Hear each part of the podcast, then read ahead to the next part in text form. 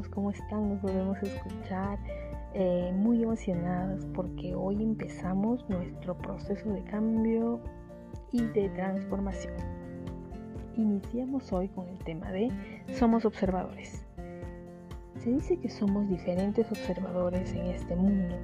Cada uno de nosotros vemos las situaciones, a las personas y a todo lo que nos rodea de una manera muy diferenciada y por tanto actuamos de acuerdo a lo que vemos.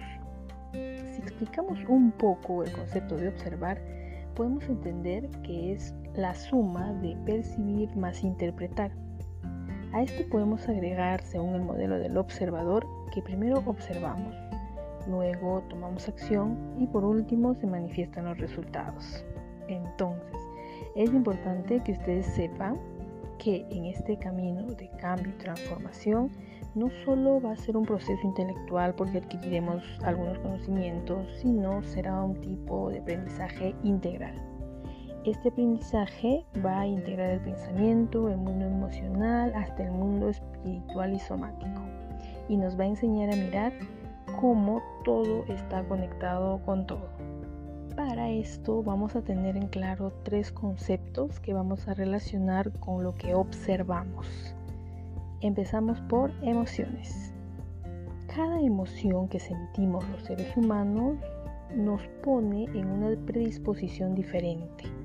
Ejemplo, cuando siento rabia, mi predisposición podría ser castigar al otro. Cuando siento agradecimiento, mi predisposición podría ser servirlo. Y cuando estoy resignado, mi predisposición puede llevarme simplemente a no actuar. Y así sucesivamente. El siguiente concepto sería el lenguaje.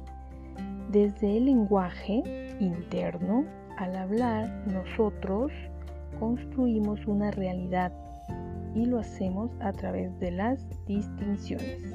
En otras palabras, el poder de acción de una persona va a depender del conjunto de distinciones que posee para observar y operar en este dominio de la realidad. El siguiente y último concepto sería el cuerpo. En muchos casos consideramos que nuestro cuerpo es como algo que andamos trayendo, algo que nos sigue y que tenemos que cuidarlo estéticamente. Pero también sostenemos que todo aprendizaje ocurre como una transformación corporal de algún tipo. Aunque no lo creas, también transformamos nuestro cuerpo de acuerdo a lo que vamos aprendiendo en el transcurso de nuestras vidas.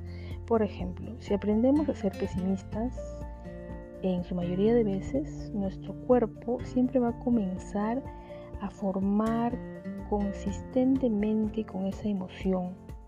Por tanto, los hombros se pueden encorvar, el pecho se desinfla y la cabeza se va inclinando.